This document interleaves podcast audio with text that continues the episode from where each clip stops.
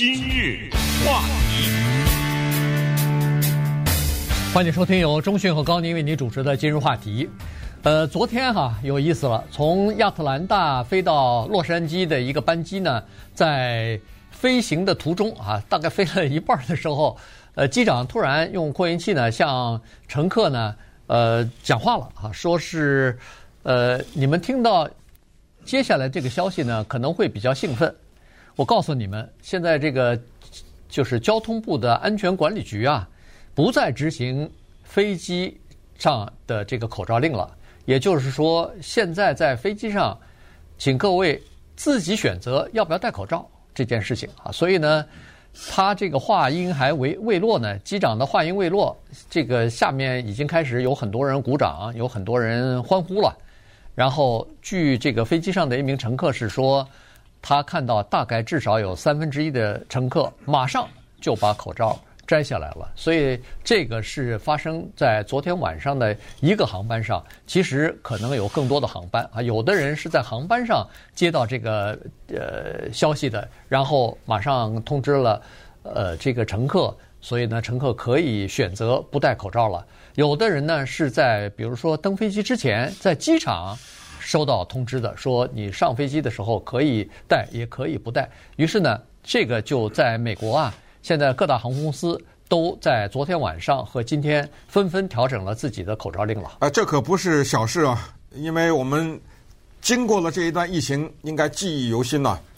有多少人因为不戴口罩，跑到一个超市里面去大闹？对，有多少人在飞机上殴打、辱骂飞机上的工作人员？仅仅是因为工作人员让他们戴上口罩，就是这一片小小的口罩，几乎像利刃一样把这个国家切成了两个阵营。一边的人就是说，政府你有什么权利规定我一个人要戴或者不戴口罩？你严重的侵犯了我的这个权利。疫情我感染了是我的事情。我死不用你管，这是一种理念。你要把它再放到疫苗，对不对？你再放到其他的这些枪支啊什么之类的，这都是非常尖锐的社会矛盾和文化战。但是昨天的飞机飞到一半，突然机长做的这个宣布呢，它又是来自于一场政治斗争的结果，或者是对美国的法律的理解的。一个结果，他是佛罗里达的一个联邦法官，嗯，叫 Catherine Kimball Mizelle，他在星期一的时候做出的一个裁决，五十九页纸。他这个裁决是什么呢？他是说啊，仅仅是不到一个礼拜以前，不是 CDC 有一个新的规定，说把在交通工具上的。口罩令，什么飞机、地铁啊，什么啊，火车啊之类，延长到五月三号。Mizelle 说呢，这个越权了，你 CDC 根本没有这个权利。你今天可以让老百姓在飞机里戴口罩，他这五十九页纸里写的有意思了哈。他说，那么接下来你会不会要求一些公司啊，甚至是一些交通工具里面放这个叫做空气过滤器啊？嗯，你会不会要求人家？所有的人必须打疫苗啊！顺便说一下，截止到今天为止，美国政府从来没有规定过任何一个人必须打疫苗啊，这是政府没有做的规定。可能有一些机构啊什么之类，有些体育场它有这个要求，但是政府从来没有过。但是呢，Kimball Mizelle 他就说：“你接下来会不会这样说？你接下来会不会要求人们在打喷嚏的时候要用胳膊肘把嘴给堵住啊？”然后。你接下来要不要要求民众，而且你是规定民众每天必须要吃维他命呢？对不对？哎，他这个逻辑在这儿呢。所以，这个佛罗里达的法官呢，就做了这么一个裁决。这个法官是谁呀？他是川普啊，在二零二零年任命的。嗯，这几乎就是他任期的最后的几天了嘛，对不对？啊，就任命了。而且当时呢，这个女性啊。只有三十三岁，是川普呢，他在任期间所任命的诸多的法官当中最年轻的，而且这一个女法官当年她是美国最高法院的 Clarence Thomas 他的一个助理是这么一个人，所以三十三岁啊，这个特别的有意义，原因是川普任命的或者任何一个总统任命的这一级别的联邦法官，终身制，呃，一辈子啊，所以中间不会再有什么选举或者换一个总统把他给弄下来，这都不可能了，呃，所以这个呢，又引起了人们的一些争议。对。那么现在呢，当然，美国政府是，就是我说的是司法部哈，它是还有一个选择，就是它可以对这个裁决提出呃上诉啊。这个提出上诉两个理由，要一个就是上诉呃要求延迟呃执行这个 Missel 法官的裁决，呃，在上诉这个法庭没有做出裁决之前延迟执行，那么还可以执行口罩令哈。呃，但是现在呢？呃，拜登政府和司法部呢都还没有表态，要不要去呃挑战这个法官做出的裁决？原因是这样子的，原因是实际上可能呃，民主党也好，是这个拜登政府也好呢，他们大概心里头也有几分。想让这个口罩令啊，逐渐的就等于是给它取消掉。离五月三号也没几天了。对对，对就是说提也就提前个一个来月吧啊，哎还不到不到呢，哎还不到一个来月了，对，也就是提前了这么二两两个多星期吧，也就是这样子哈。如果你再呃打来打去的话，可能上诉法院还没做裁决，这个口罩令就到期了啊。所以呢，呃是是这么个情况，所以再加上你看昨天。CDC 也已经把建议请勿前往的九十个国家名单已经取消了，嗯，也就是说，逐渐的啊，美国已经开始在这个政策方面呢，已经逐渐的放宽了。所谓的放宽，就是它的口罩令开始逐渐的解除，然后逐渐的恢复正常，就是生活方面的正常。你看，包括昨天那个纽约州的州长也说了，现在尽管在纽约州那个呃新感染的这个病例又出现上升了，但是他确切的表示说，纽约以后再也不会因为新冠疫情的事情关闭，呃，再也不会了啊。他是说，我们可以采取其他办法，在抑制疫情的同时，我们还要保持经济的发展，不能再影响生活和经济了啊。所以呢。现在美国总体的情况呢，大概就是这样。所以你看，在昨天的这个法官一做出裁决以后，当然这个裁决大家都比较期待哈。所以在所美国的几大航空公司，基本上马上就已经对口罩令全部采取了几乎是一致的做法啊。也就是说。每个大公司，待会儿我们可以顺便说一下美什么美联航啦、美丽 AA 啦，什么呃，你说吧，西南航空公司、什么阿拉斯加航空公司、Frontier 之类的都有啊，在这里头，他们几乎是不约而同的全部说我们不再执行口罩令了。这是呃乘务员就是空空服人员和乘客自己的选择。你如果选择要戴，也可以戴，没人不让你戴。但是呢，这个口罩令。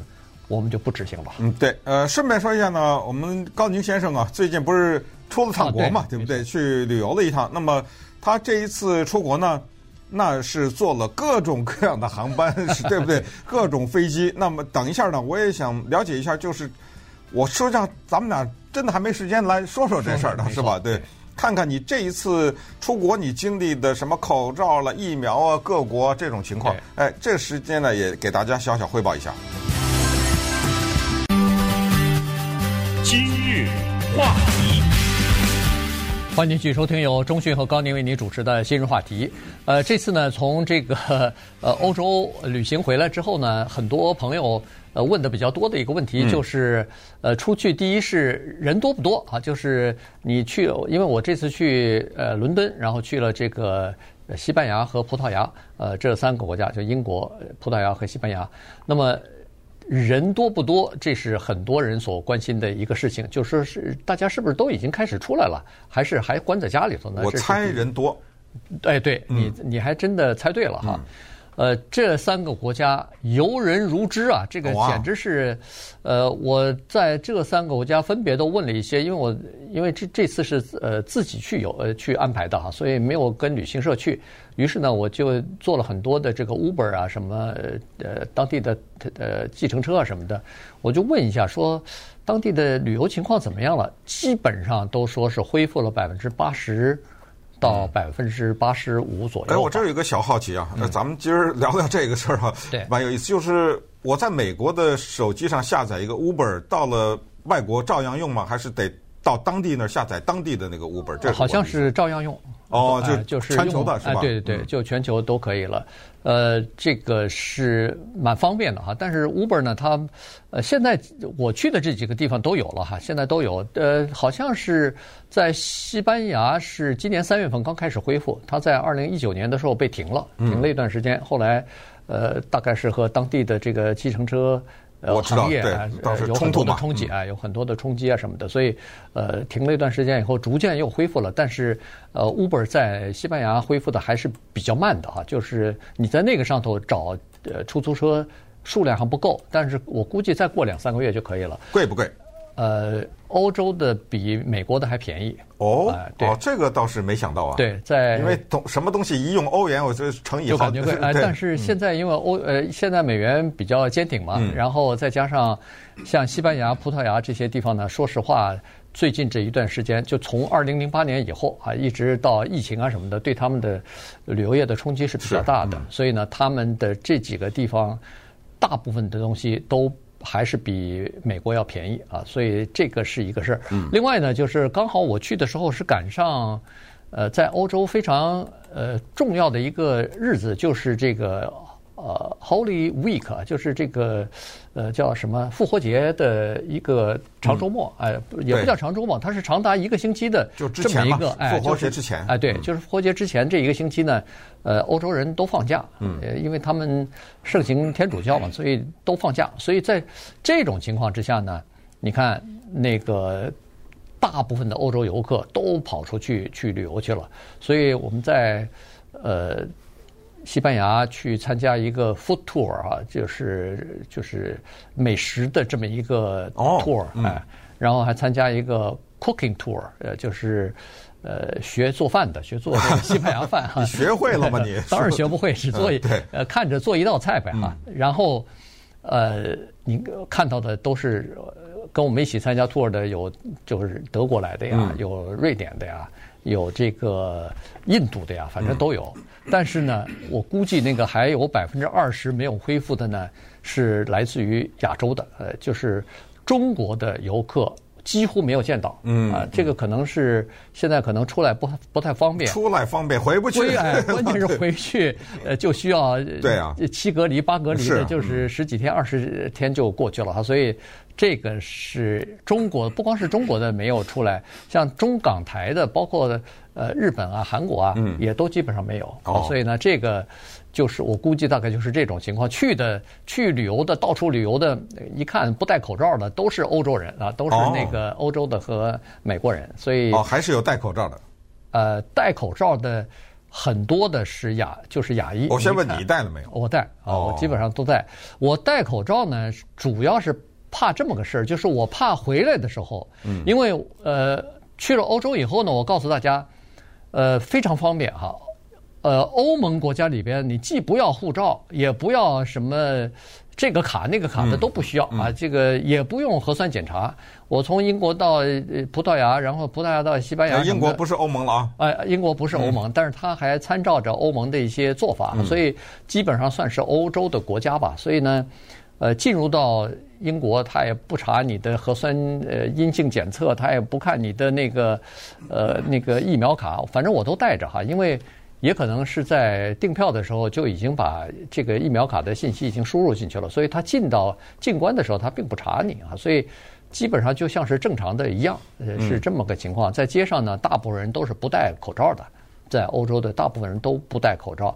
但是有几个地方是戴口罩的。第一个就是他们的铁路上，因为我去了这次去葡萄牙也好，西班牙也好，也坐了他们的铁路啊，其中有一个还是高铁，都不错，都非常干净，非常准时。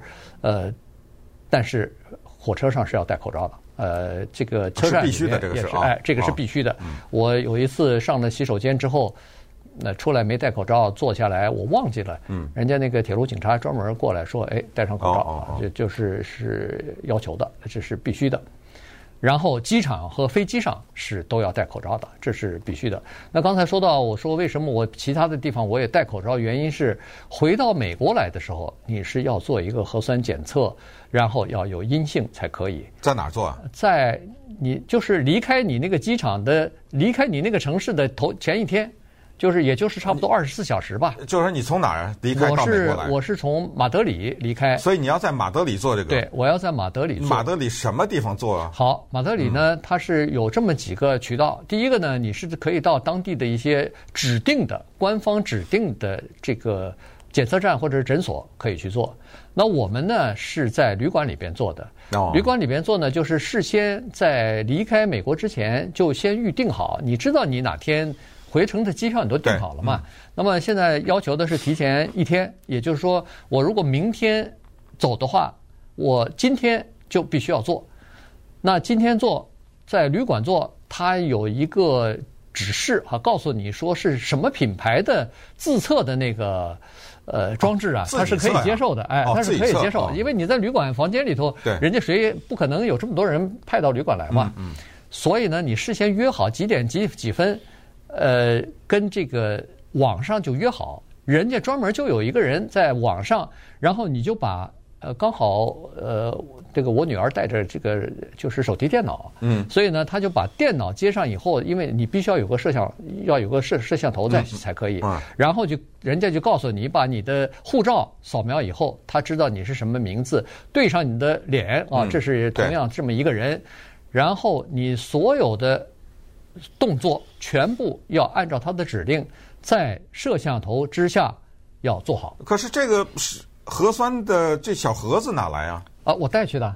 你那有人假如没带呢？啊，没带就不能在旅馆里做了。哦，你看这个信息很重要，就是说你出门以前还得带上。没错啊。那么刚好呢，我带的就是美国政府发的那个，寄到家里，寄到家里头的那个。对，那个呢是你还得查品牌。你说你在那个哪一个药店买的？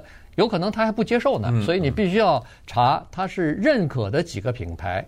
然后我带了这个东西，他就告诉你这里边有几个东西，然后你一一的打开啊，什么试管啊、试剂啊，什么那个呃那个棉花球啊什么的啊，然后你就在他等于是在他的监视之下，因为他通过摄像头看到你嘛，在你他的监视之下，他指令你捅捅这边的鼻子，那边的鼻孔，两个鼻孔捅完以后放到那个对对那个水里头转。但是不是还要等什么十五分钟？哎，十五分钟，你就把这个试剂啊。你那个不是放到那个呃试剂水里头吗？对啊，水要滴到它那个标签上头，对不对？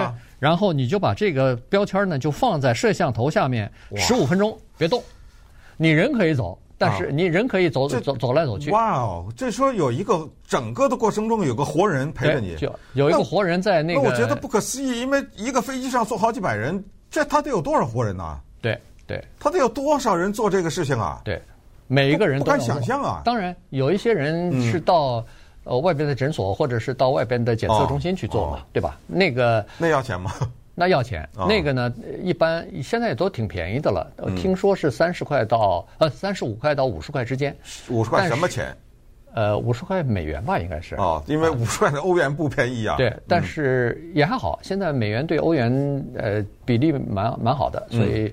呃，我们在旅馆里做的这种呢，只要二十块钱就可以了，啊，就是这二十块钱通过网上付给他啊，那等于是那个付那活人嘛，对，没错没错，人家花了时间，嗯，呃，十五分钟也是十五分钟啊，对不对？是是是，呃，除了十五分钟，他还要指示你做这个做那个的，所以一个人大概得半个小时吧，哇，他就收收这么这个这个信息蛮重要的，这个这个，你必须要有这个东西才能上到。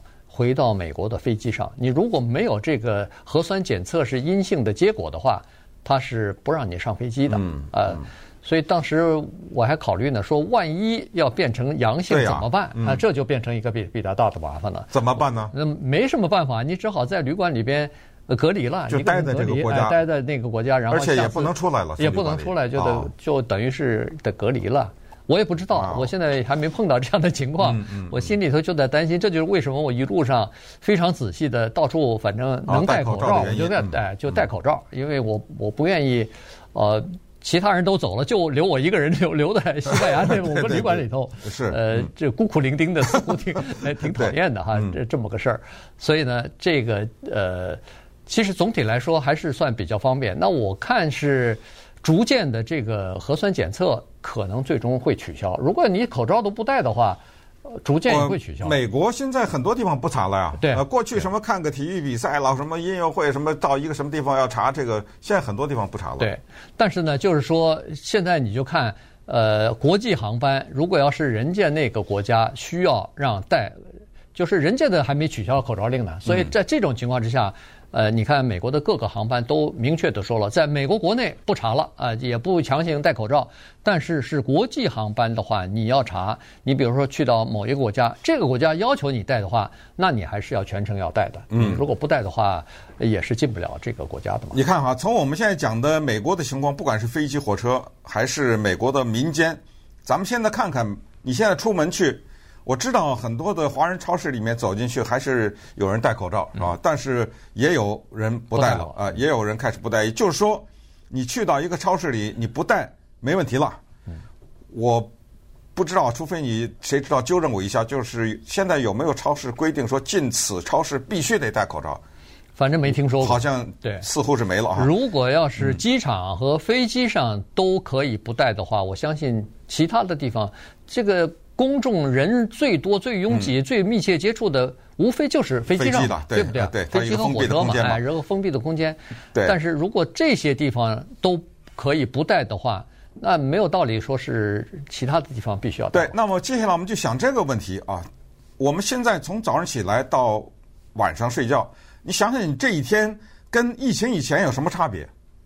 没有了，我觉得。对，对不对？对，基本上没有差别了。那么就是说，对我们来说，甚至对欧洲的那些国家的那些民众来说呢，就是疫情这件事情等于过去了，过去了等于，哇，这个可是一个不得了。为什么我要强调这个？因为接下来我们要讲另外一个地方，那就是中国，上海，尤其是上海，好像这世界突然之间真的被，是吧？